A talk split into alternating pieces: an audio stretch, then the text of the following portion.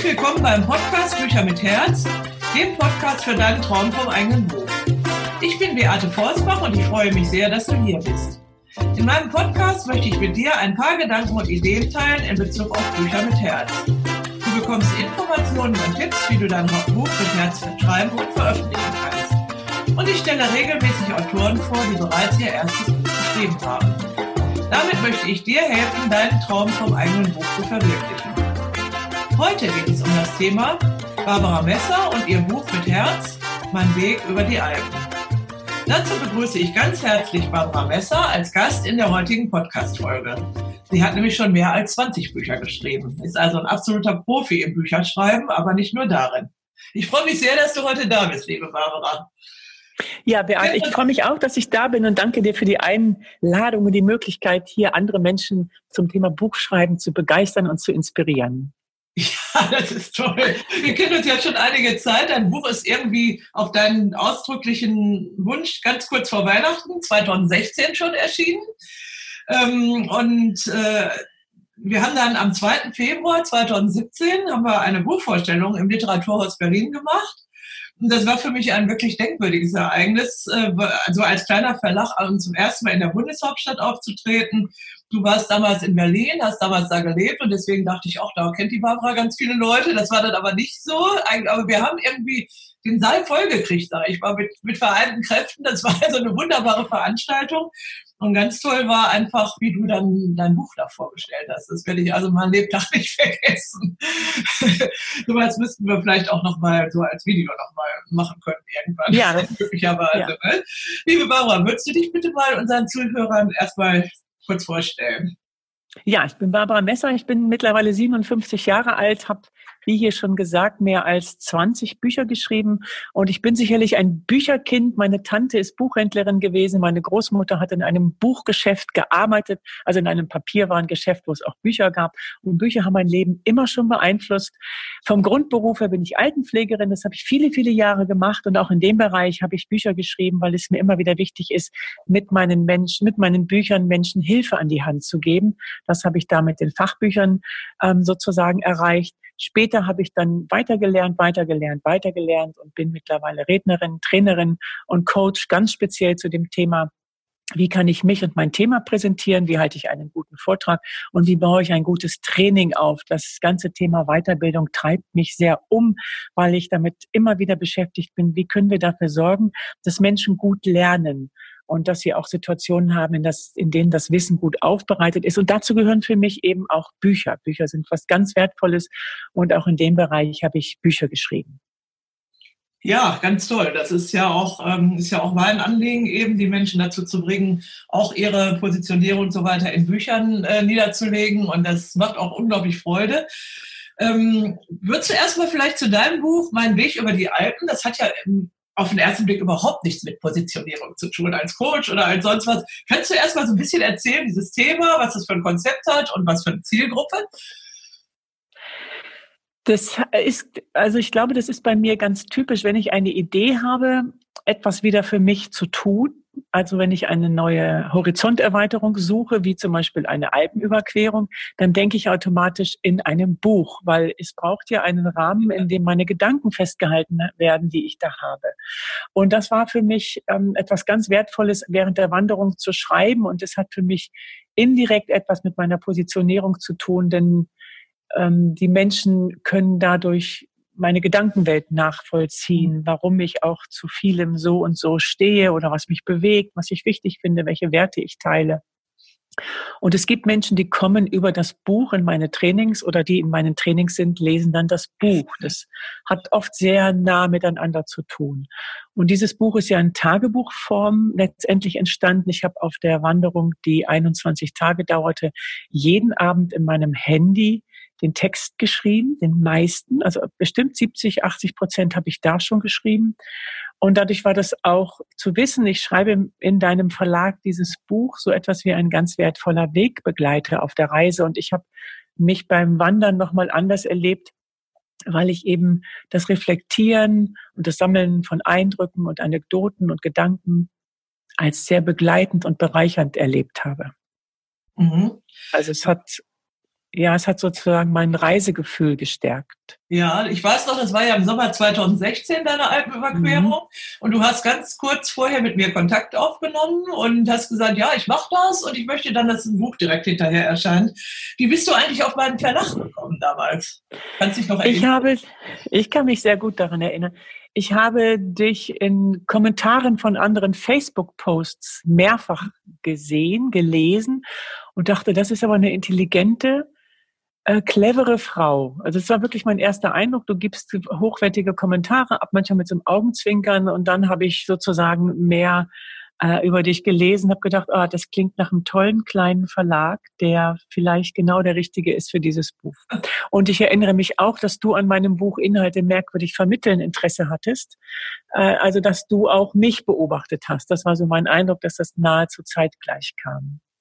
Ach so, ja, das waren diese ähm, Vermitteln und da war noch ein zweites Buch für, ähm, wie man Seminare abhält oder sowas, ne? War das sowas? Ja, Genau. Ich, genau, ja, richtig. Weil das, ich bin ja eben früher halt äh, hauptberuflich Pädagogin gewesen, also Gymnasiallehrerin und habe dann Lehrerfortbildungen angefangen und habe dann im zweiten Leben diesen Verlag aufgebaut und mache ja auch Autorenmentoring und Seminare und von daher fand ich das sehr, sehr interessant, was du also da an Vermittlungsmöglichkeiten auch gefunden hattest. Ne? Das war also so ein bisschen ähm, ja, so eine Korrespondenz. Ich weiß noch, du, wir haben den Vertrag ganz kurz vor der Tour abgeschlossen und ähm, im Vertrauen, gegenseitigen Vertrauen, dass es mhm. also klappen würde. und ich konnte dich dann begleiten, weil du hast da so einen Blog geschrieben während dieser Reise. Ähm, ja. Könntest du das auch anderen Leuten empfehlen, für so ein Buch, für, zu so einem Ereignis einen Blog zu schreiben während der Reise? Ich kann mir das gut vorstellen für die, die überhaupt erstmal ins Schreiben kommen wollen, dass sie darüber äh, üben dürfen. Also Schreiben ist ja auch ganz viel Handwerk, was man lernen darf und wo man sich dran täglich üben darf. Dafür kann ich mir das gut vorstellen. Also auch äh, ganz pragmatisch betrachtet, weil man hat schon ein Stück der Arbeit getan. Ich habe ja nicht alles eins zu eins übernommen, sondern nochmal ja. geglättet und verändert und erweitert. Aber das kann ich mir sehr gut vorstellen, dabei schon zu schreiben. Mhm. Ja, weil äh, auch, was ich auch immer wieder erlebe, auch im ganz normalen Alltag, es passiert so viel an einem Tag. Und es ist wertvoll, das festzuhalten, gerade wenn daraus ein Buch entstehen soll. Weil wenn am nächsten Tag, also wenn ich heute etwas erlebt habe, meine Wanderung gemacht habe und es nicht aufgeschrieben habe und dann kommt schon der nächste Tag, an dem ich auch wieder ganz viel ja. erlebe, dann habe ich das von gestern vielleicht sogar schon vergessen. Ja, also. Und da sind die, Ganz wichtiger Tipp, eben Blog oder überhaupt Tagebuch schreiben. Ne? Also das äh, würde ja, muss man ja nicht gleich veröffentlichen, aber ähm, wenn man eben so ein, überhaupt auch so ein Buch schreibt, eben Notizen machen, äh, Tagebuch führen und gerade bei so einer Reise, das war natürlich toll, weil du schon so ein bisschen bei dieser Reise äh, schon die Reaktionen der Leser ein bisschen mitbekommen konntest. Ähm, jetzt bist du ja eine sehr erfahrene äh, Autorin, sage ich mal, äh, für jemanden, der vielleicht noch nicht so viel Erfahrung hat, da so einen Blog zu schreiben, könnte natürlich auch gefährlich sein, dass die alle sagen, oh, ist das langweilig, das muss ich aber jetzt nicht weiterlesen. Ne? Also muss ich nicht nachher als Buch lesen. Ne? Weil viele sagen ja, ach nee, wenn ich den Blog schon habe, dann liest das keiner mehr und äh, was soll ich da noch ein Buch machen? Und andere kommen zu mir und sagen, ich habe da einen Blog und dann sage ich, du kannst dich aus, aus zehn äh, Blogfolgen kannst du kein Buch machen. Das muss ja schon noch ein bisschen mehr sein. Ne? Ja, das ist ein Unterschied. Also das, das Buch ist nochmal die Reflexion des geschriebenen Wortes und mit Abstand die Gedanken und, und die, die, die Dinge betrachtet. Und ein Buch ist meiner Meinung nach hochwertiger als ein Blog, weil der ist ja im Jetzt entstanden und hat auch dieses Fluffige, dieses Spontane. Ne? Ja. Naja, Aber ich verstehe das sehr gut.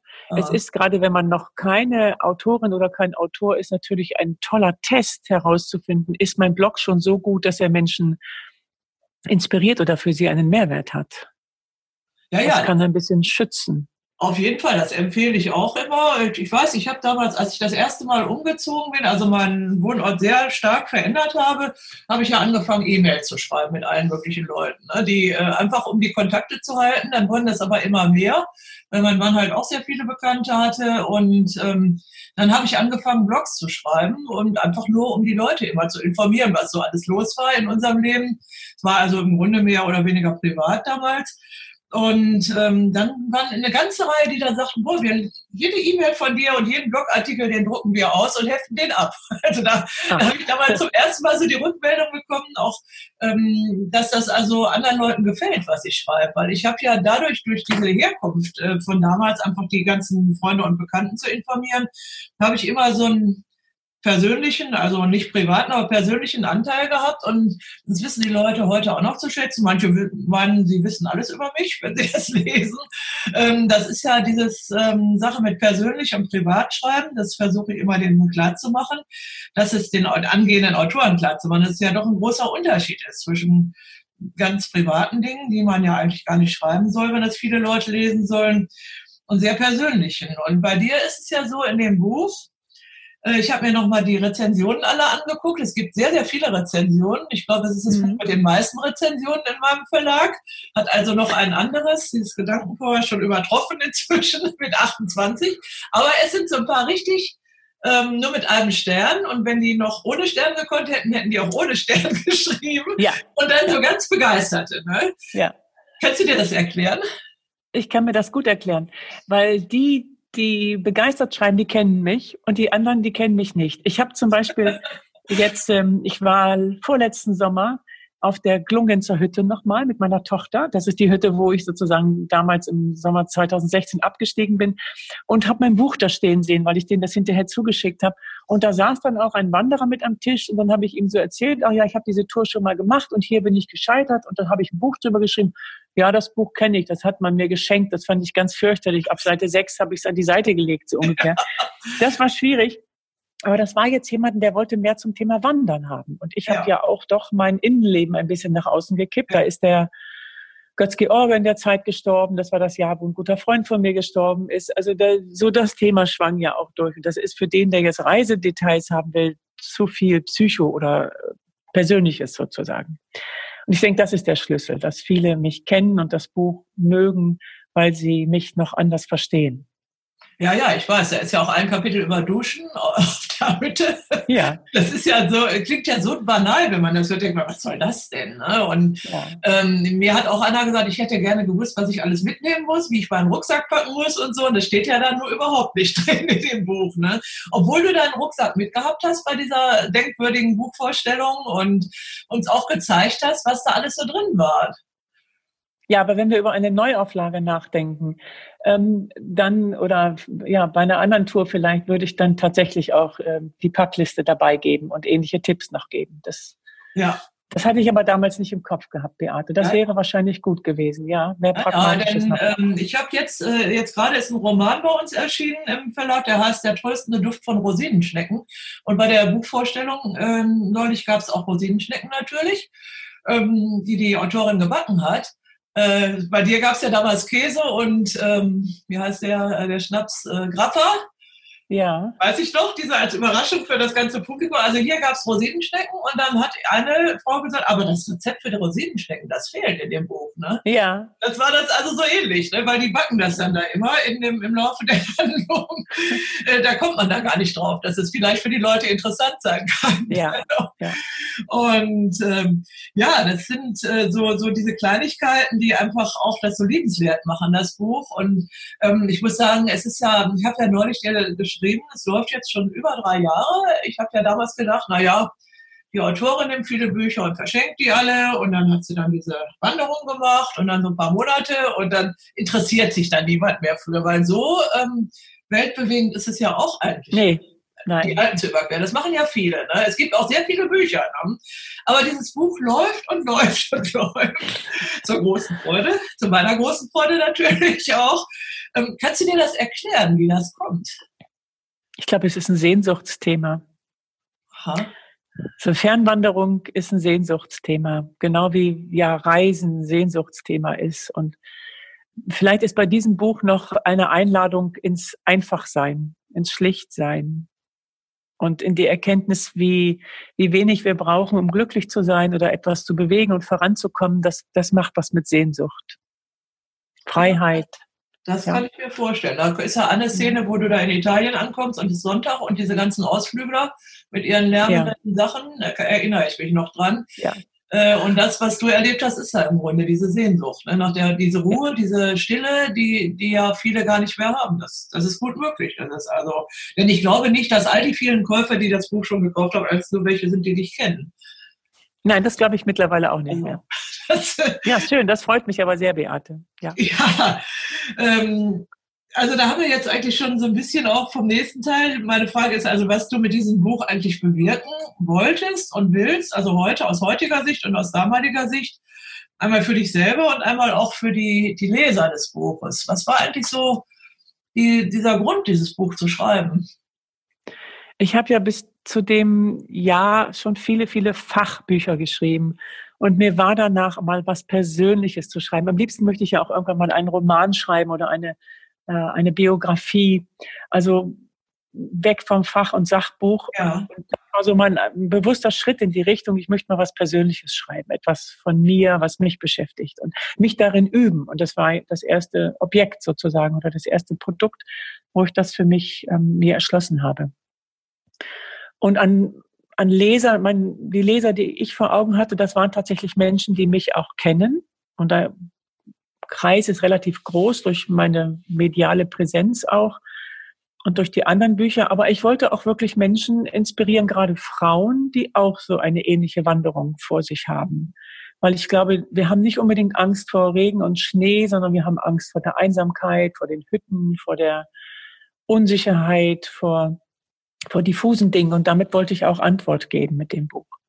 Ah ja, und das ist ja offensichtlich auch geglückt. Das war mir nicht so deutlich, dass es dein erstes, allererstes persönliches Buch ist. Ich fand also auch schon die Bücher davor, diese Sachbücher auch schon immer sehr persönlich, mhm. die ich kannte. Ne? Ja, aber da stand immer das Sachthema im Vordergrund. Ja, und hier ja, ja. nicht. Das ist für mich nochmal der Unterschied. Ja. ja. Aber natürlich, ich versuche oft persönlich zu schreiben. Es gibt so ein Qualitätsmerkmal. Es gibt gerade Menschen, die dann bei mir eine Ausbildung machen oder mich kennen, die sagen, Barbara, wenn du wenn ich deine Bücher lese, höre ich dich sprechen. Also das ist für mich so ein Hinweis auf eine Konkurrenz zwischen wie ich spreche und rede und wie ich schreibe. Und das finde ich dann wiederum auch einen persönlichen Schreibstil. Ja, das ist ja auch sehr schön. Ich leite also auch ja die Autoren an, zum, ihr ganz persönliches Buch zu schreiben, weil viele wollen irgendwie so über, übergreifende Themen und es, es gibt es ja alles. Zu allen, die allen Themen gibt es ja wesentlich bessere ja. Bücher, als wenn, wenn ein neuer Autor anfängt. Und ich sage immer, das ist ja das ganz Besondere, diese ganz persönliche Note zu finden. Ne? Das, ja. äh, und das ist bei deinem Buch offensichtlich voll äh, geglückt. Also auch mit diesem Kapitel über das Duschen, das ich noch in Erinnerung habe. Aber dann auch diese, diese Kleinigkeiten, wie dieser kleine, wie hieß der noch? Fanti? Fanti. Der ja, Fanti. Eine Spielfigur, ja. ja kannst du, dann, jetzt kann, können wir den ja nicht zeigen, aber kannst du den Hörern das nochmal von dem Fanti erzählen? Das fand ich so ganz liebenswert dabei. Ja, ich glaube, das ist einer der Gründe, warum manche Männer dieses Buch nicht mögen. Ich habe eine kleine Spieluhr, die heißt Fanti. Das ist ein kleiner Stoffelefant, den habe ich geschenkt bekommen. Und den habe ich immer auf meinen Reisen mit. Also ich bin ja auch beruflich oft unterwegs und Fanti kommt immer mit. Und äh, den hatte ich auch auf der Wanderung mit. Und da war natürlich auch die Geschichte von wegen, ein Elefant geht über die Alpen. Ja. So, dann war auch die österreichisch-italienische Grenze, das war aufregend. Da habe ich ihn vorher schon aus dem Rucksack rausgeholt und ich hatte ja zwischendurch eine Wanderkumpanin. Da haben wir uns dann so einen Spaß draus gemacht. Da haben wir richtig ein Foto- und einen Filmtermin gemacht und später gab es dann eine Hütte das war so gemütlich. Da hatte ich morgens im Bett noch geschrieben, was ich sehr gerne mag. Und das war so ein Bett, so ein Holzbett mit rot-weiß karierter Bettwäsche, also ganz gemütlich, wie im Bilderbuch. Saß ich da in meinem Bett und meine Zimmerkollegin hat mir den Kaffee ans Bett gebracht. Ich habe geschrieben, dann sind wir irgendwann los und nach vielleicht sechs oder sieben Kilometern oder acht merkte ich, irgendwas fehlt. Oh. Und dann wusste ich schon, dass ich den Elefanten vergessen habe. Und dann konnten wir aber auch nicht mehr zurückgehen, weil wir dann das Etappenziel nicht geschafft hätten. Ja, und dann habe ich gebeten, ihn, also in der Hütte, dass sie ihn mir da hinschicken, wo ich danach war. Ich hatte danach noch eine Weiterbildung in Italien. Da ist dann der kleine Fanti in einem kleinen Luftpolsterumschlag irgendwann wohlbehalten angekommen.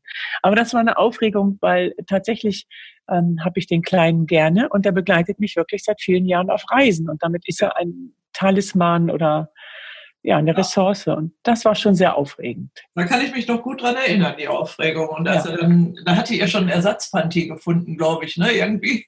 Das war später dann. Also Ja, stimmt. Oder war das Nein, er ist ja nach, er ist, er ist nochmal abhanden gekommen. In einem Ach. Tagungshaus habe ich ihn gelassen. Ja. Und da ist er erst nicht wiedergekommen. Dann haben wir schon parallel geguckt. Irgendwie war das. Ich habe jetzt auch zwei davon.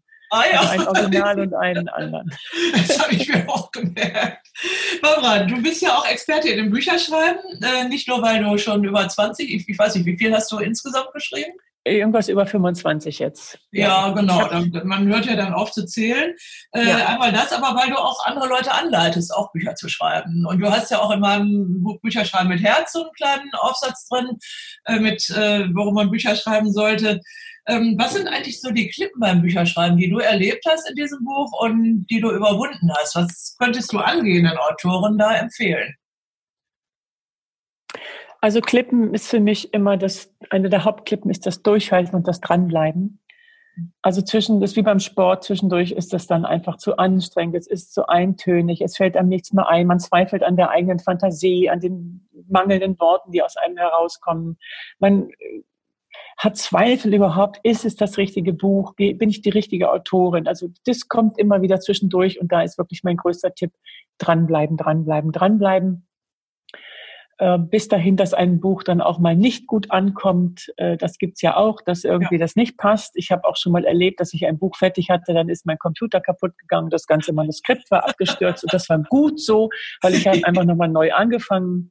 Ja. Aber das ist für mich eine ganz große Hürde, dass kontinuierlich am Ball bleiben bei einem Buch und aber auch sich Zeit, ähm, also sich Zeit im Alltag zu nehmen für das Schreiben, das erlebe ich auch als Hürde. Ich habe jetzt Gott sei Dank kein kleines Kind mehr, aber Menschen, sage ich mal, die jetzt Kinder haben, die klein sind oder auch noch zur Schule gehen, dann fällt es ganz schwer, diese konzentrierte, abgetauchte Zeit sich zu ermöglichen, weil die ist was ganz Wichtiges, dass wir störungsfrei schreiben und denken können. Ja, das, ich das sind für mich mit die größten Hürden. Diesen neues, ähm, diesen Miracle Morning für Autoren rausgebracht von dem Hell Elrod der in ja. Amerika halt äh, dieses Miracle Morning Prinzip entdeckt hat, äh, er entwickelt hat, also ganz früh am Morgen halt bestimmte Sachen zu tun, wobei also neben Affirmation, Visualisierung eben Lesen und Schreiben auch eine große Rolle spielt. Mhm. Und das hat mich gleich fasziniert. Das hat mir ein Bruder erzählt. Ich habe mir das dann erst gekauft, habe danach mein Buch geschrieben. In drei Monaten war es fertig mit diesem Miracle Morning Prinzip. Und ich habe es für meinen Verlag ja dann gekauft, die Lizenz. Und es ist jetzt gerade vor Weihnachten auf Deutsch erschienen. Und da steht also auch sehr viel Nützliches darüber drin, wie man einfach diesen Alltag einteilen kann, dass man, es muss nicht unbedingt morgens um vier sein, aber man braucht irgendwo diese Zeit für sich. Und morgens ist es am allerbesten, ne, weil dann die ganzen Störungen noch nicht da sind. Und ähm, mit den kleinen Kindern, es gibt also dann Miracle Morning für ähm, Familien und Eltern. Das habe ich jetzt angefangen, das werde ich jetzt in diesem Jahr rausbringen, mhm. weil ich habe also auch Autoren, die halt äh, sowohl selbstständig sind als auch Bücher schreiben und kleine Kinder haben. Ne? Also äh, das äh, ist, ist sicher ganz wichtig dann für die, ne? dass man da eben dranbleibt und durchhält und vor allen Dingen auch diese Routine dann dabei behält und, und auch ja. das Zutrauen zu sich selber, glaube ich. Ne? Ja. ja, wie wirken sich deine Bücher auf dein eigenes Leben und auf dein Business aus? Das, das klang ja schon so ein bisschen an eben ich habe, äh, als ich mein erstes Buch geschrieben habe, da musste ich mich danach nicht um Akquise kümmern. Also das waren meine Pflegefachbücher. Ich habe dann da mehr, ich glaube, pro Jahr ist ein Buch rausgekommen oder manchmal auch mehr. Das hat, das waren meine Akquise-Tools. Ich hatte aber auch damals zur richtigen Zeit das richtige Thema gehabt als Referentin und Vortragende. Da passten die Bücher dazu. Bücher erhöhen absolut die Sichtbarkeit und sind nach wie vor für mich mit ganz wichtige Akquise. Die Menschen lesen meine Bücher und dann sagen sie, ah, ich möchte das gerne vertiefen, ich möchte mehr davon. Und es ist für mich, sage ich mal, im Bereich Marketing das wichtigste Instrument. Ah ja, also schon eine ganz ja, gute das Frage. Es schafft auch Vertrauen, weil die Menschen sich mit einem beschäftigen können, ohne dass man das ja merkt. Sie können das Buch lesen und machen sich ihr Bild. Ja, deswegen kommen vielleicht manche Menschen nicht zu mir, aber manche kommen genau deswegen zu mir. Ja, und dieses Alpenbuch, das ist für mich genau das Persönliche. Wer das über mich gelesen hat, der hat auch eine Vorstellung, welche Tiefe oder welche Schwierigkeiten er auch manchmal erwartet oder welche Fülle oder welche Fragestellungen dann auch da sind, wenn man mit mir zusammenarbeitet. Mhm. Denn so genau lernt man ja jemanden nicht kennen über seine Website oder Newsletter oder was es sonst noch alles so gibt. Ne? Ja. Aber ein, ich sage immer, ein Buch, auch wenn man das gar nicht will, ähm, wenn, indem man das, also wenn man es selber schreibt, ist natürlich die Voraussetzung. Ähm, die Menschen können einen so genau kennenlernen, man kann sich ja auch gar nicht verstellen im, im Laufe ja. dieses ganzen Buches. Ne? Und das sage ich ist also die ganz, ganz große Chance für jeden, der also für sein Business was bewirken will, halt sein eigenes Buch zu schreiben. Jetzt vielleicht noch kurz ein ganz anderes Thema. Du bist vor kurzem umgezogen, zum zweiten Mal in kurzer Zeit. Ich bin ja jetzt auch, äh, habe auch einen großen Umzug und habe jetzt noch einen wieder vor mir. Ähm, es hat halt irgendwas mit dem Umfeld zu tun, ob man da sich nicht nur sich wohlfühlt, ob man leben kann, sondern ob man auch kreativ sein kann und, und schreiben kann. Kannst du das unbedingt. bestätigen, wie das diese Umfeld, dieses Umfeld, wie das sich auswirkt? Ich kann das bestätigen. Ich habe, also wenn ich schreibe, habe ich, also wenn ich an einem Buch schreibe, habe ich dafür immer einen eigenen Tisch. Das ist schon mal ganz wichtig, dass da nichts anderes auftaucht. Das ist sozusagen der Raum im Kleinen. Mhm. Und im Großen bin ich davon überzeugt, dass es Lebensräume gibt, wo man sich wohlfühlt und inspirieren Inspiration erfährt oder Raum für die eigene Kreativität hat. Und es gibt Räume, da geht das nicht. Hier jetzt zum Beispiel habe ich sehr viel Luft und Licht um mich herum. Das merke ich, inspiriert mich sehr. Jetzt im Moment nicht zum Schreiben, weil ich im Moment jetzt gerade mal nicht schreibe. Ich bin in der ja. Vorbereitung. Aber wenn ich weiß, jetzt kommt das nächste Buch dran und ich muss eins, ähm, darf ich wieder überarbeiten für die Neuauflage. So, dann weiß ich, jetzt brauche ich eine abgeschirmte Ecke und auch eine Zeit, wo ich das am Stück machen kann. Aber ich habe ja auch mal im Wohnmobil gelebt und in dem Jahr zum Beispiel konnte ich wirklich nicht gut schreiben, weil ich keinen eigenen Raum für mich hatte und weil ich viel zu offen in der Welt unterwegs war. Also es gibt ja dieses Bild von dem armen Dichter oben, der in seiner Schreibstube da im Bett liegt, von Spitzweg. Ähm, das ist für mich schon dieses Bild, dass wir Schreibenden oder auch Künstler sind wir ja oder Schaffende, ja. wir brauchen Räume, die geeignet sind, um darin zu arbeiten und zu, Gedanken zu empfangen und sie wieder abzugeben. Das ist es ja auch. Ne? Ja, ja, das habe ich also bemerkt, wenn ich hier über meinen Computer schaue, gucke ich auf so einen sehr alten Bau, der wirklich nicht schön aussieht. Ähm, das fand ich am Anfang ganz reizvoll. In Bamberg gibt es da sehr viele alte Häuser.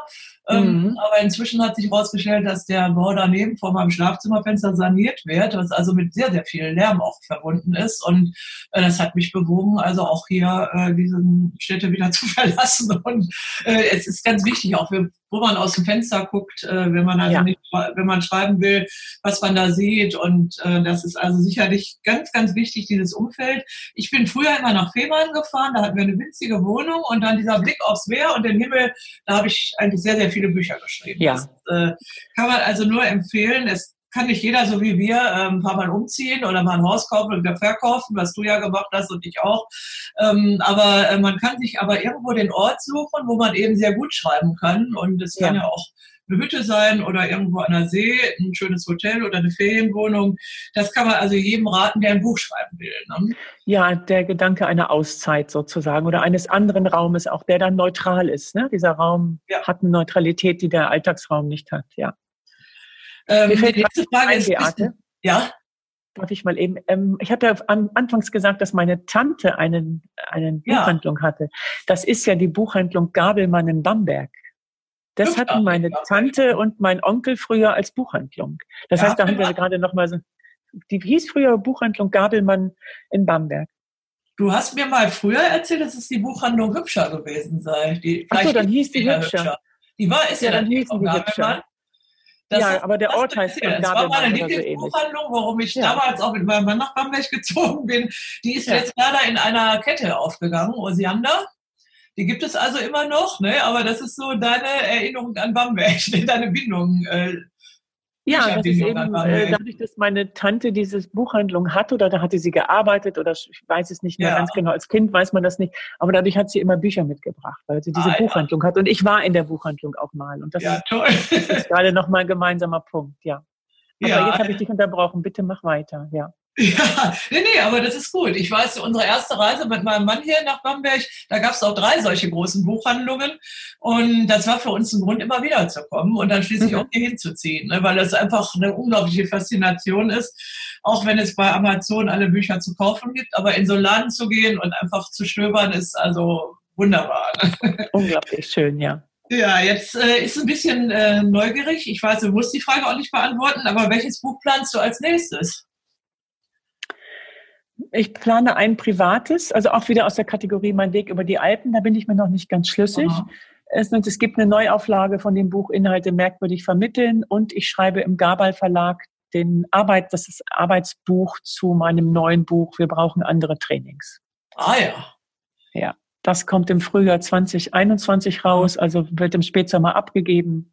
Das sind die Projekte, die ich gerade laufen habe. ja, dann hast du ja ein volles Programm fürs ja. dieses äh, schon begonnene Jahr. Ne? Ja. Gibt es irgendein Buch oder irgendeinen Film, den du Menschen empfehlen könntest, äh, die ein äh, Buch schreiben möchten? Mich inspirieren immer wieder Bücher von schreibenden Frauen. Also mich hat ja Anja Meulenbelt, das ist so die erste, die Scham ist vorbei, so ein Klassiker der Frauenliteratur. Äh, die hat mich inspiriert zu schreiben, weil sie einfach sehr schamlos im positiven Sinne geschrieben hat. Aber auch Virginia Woolf hat Bücher geschrieben, Simone de Beauvoir. Die haben mich angeregt, ah, ja. mich mit dem Schreiben auseinanderzusetzen. Mhm. Tanja Blixen auch. Also das ist auch so, je älter ich werde, je mehr achte ich, Mensch, wer hat denn noch? Oder auch, ich war jetzt in äh, Frankfurt auf der Van Gogh-Ausstellung, auch so inspirierend, sich mit Kunst, mit Künstler, Biografien zu beschäftigen. Warum machen Menschen Kunst oder warum malen sie? Warum versuchen sie jahrelang etwas aus sich herauszubringen? Da finde ich, können wir Schreibenden ganz viel von lernen. Also von anderen Künst, Kunstschaffenden sozusagen.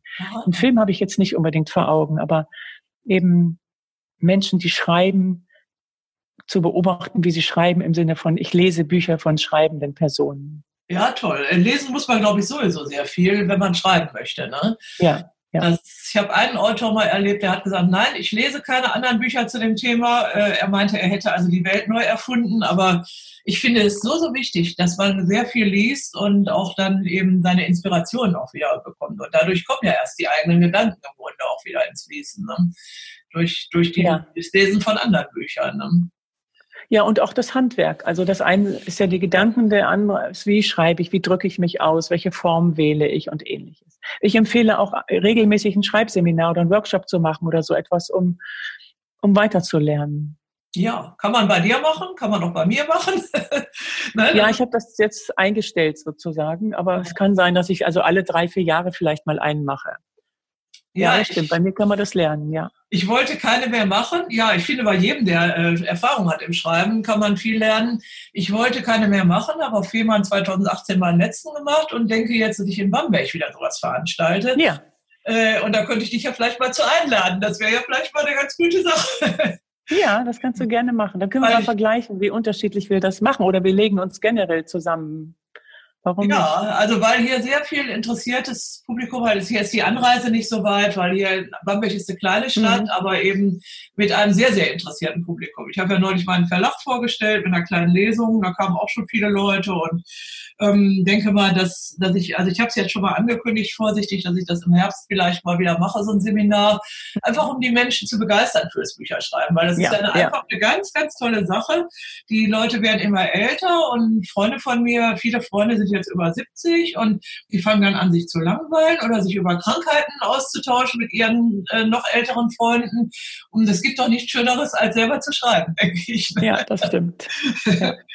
Gibt es irgendein Motto oder eine Lebensweisheit, die du unseren Hörern schenken könntest, Barbara? Ja, ich habe ähm, einen der Hauptsätze von meiner Mutter übernommen, der da heißt, das schaffst du schon. Den, den hat sie mir mitgegeben, wenn ich Zweifel hatte, egal an was, dann hat sie zu mir gesagt, das schaffst du schon.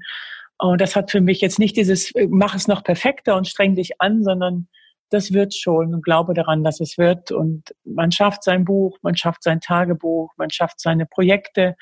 Wenn man aber auch natürlich den Schalter im Kopf einstellt auf das Thema, ich schaffe es und nicht, oh, ich schaffe es nicht. Also es zu schaffen, und daran zu glauben. Ja, das ist also ganz, ganz witzig. Äh, also erstmal hast du ja auch ein Buch geschrieben mit dem Titel, glaube ich, ne? Ja. Das, äh, als ich damals vor vielen Jahren einen Verlag gründen wollte, hatte ich bei einem anderen Verlag ein Projekt und dann habe ich immer gesagt, ich möchte gerne einen eigenen Verlag gründen. Und dann sagte dieser junge Verleger, zeigen Sie mir doch mal Ihre Word-Datei von einem Buch, was ich in einem anderen Verlag ausgegeben habe. Und dann hat er gesagt, Sie schaffen das. Und ja. die schaffen das. Das begleitet mich wirklich bis heute in allen Situationen. Ich habe es ja. allerdings dann umformuliert in du schaffst das, weil ich mich ja selber nicht sieze. Und immer wenn eine schwierige Situation kommt, ob beim Schreiben oder anderswo, sage ich immer, du schaffst das. Und das mhm. ist so wichtig, dass man sich diesen, ähm, diese Motivation gibt und diese Stärke. Das finde ich nett, dass es also jetzt, das hatte ich gar nicht so gewusst, dass es so auch so eine Parallelität bei uns ist. Mhm. Sehr schön, Barbara. Ähm, wir kommen jetzt so langsam zum Ende unseres Interviews. Ähm, hast du noch irgendwas, äh, denn, was du den Hörern unseres Podcasts so als Goodie anbieten könntest oder irgendwas Nettes? Äh? Ah, Sie dürfen meine Bücher rezensieren, wenn Sie sie gelesen haben. Ja, Sie dürfen von ein bis fünf Sterne dran machen. Nein, auf meiner Webseite sind sehr viele Artikel auch. Äh, unter dem Button Presse, also ganz unterschiedliche Artikel, Aha. die ich schreibe. Ähm, nächsten, diesen Monat kommen wieder einige raus, die letzten Monat sozusagen im Print dann erschienen sind. Und Artikel sind für mich natürlich auch etwas ganz Wichtiges, die dann in Fachzeitschriften abgebildet sind. Und die kann man sich sozusagen runterladen und damit auch lesen. Das ist mein Goodie, was ich jetzt hier habe. Ja, sehr schön. Ja? Und deine Homepage, die geben wir dann auch in den Shownotes an. Ist, ja. Äh, sagst du einfach mal die Adresse für die? Barbara-messer.de Ne, da schreiben wir dann auch in die Shownotes. Ja. Und da gibt es eine ganze Menge Interessantes über dich und deine Bücher und deine Tätigkeiten, glaube ich, zu entdecken. Mhm. Und ja, damit sind wir am Ende. Ich bedanke mich ganz herzlich, liebe Barbara. Würde mich Sehr gerne, freuen, wenn du mit einem weiteren, auch persönlichen Buchprojekt wieder zu mir kommen würdest. und äh, ja, ganz herzlichen Dank. Und ich danke dir auch, Beate. Das ist immer sehr inspirierend, dieses Gespräch mit dir. Und die, alles, was mit Büchern zu tun hat, finde ich, ähm, ist nicht oberflächlich. Das macht immer was mit einem. Es geht einem unter die Haut und ist inspirierend ja. und regt den Geist an. Das war sehr angenehm für mich. Das ist schön. Ich, dafür habe ich ja auch den Podcast begründet. Bücher mit Herz heißt ja eben gerade auch für Autoren und solche, die es, die es werden wollen. Und möchte ganz viel Anregungen damit äh, auch ähm, in die Welt bringen und zu den Leuten bringen. Wobei dieser Podcast überhaupt nicht perfekt ist oder so. Ich habe das nicht gelernt. Es hat mir jemand eingerichtet, dem habe ich beigebracht, wie man ein Buch schreibt. Und ähm, ich mache halt das. Und ähm, ja, es scheint aber ganz gut anzukommen. Und ich hoffe, dass wir jetzt also einen riesen Rand auf dein Buch, mein Weg über die Alpen haben in den nächsten Wochen. Ich bedanke mich ganz herzlich, liebe Barbara, wünsche dir noch alles Gute und den Hörern unseres Podcasts wünsche ich auch alles Gute und sage Tschüss, bis zum nächsten Mal. Ja, von meiner Seite auch. Tschüss.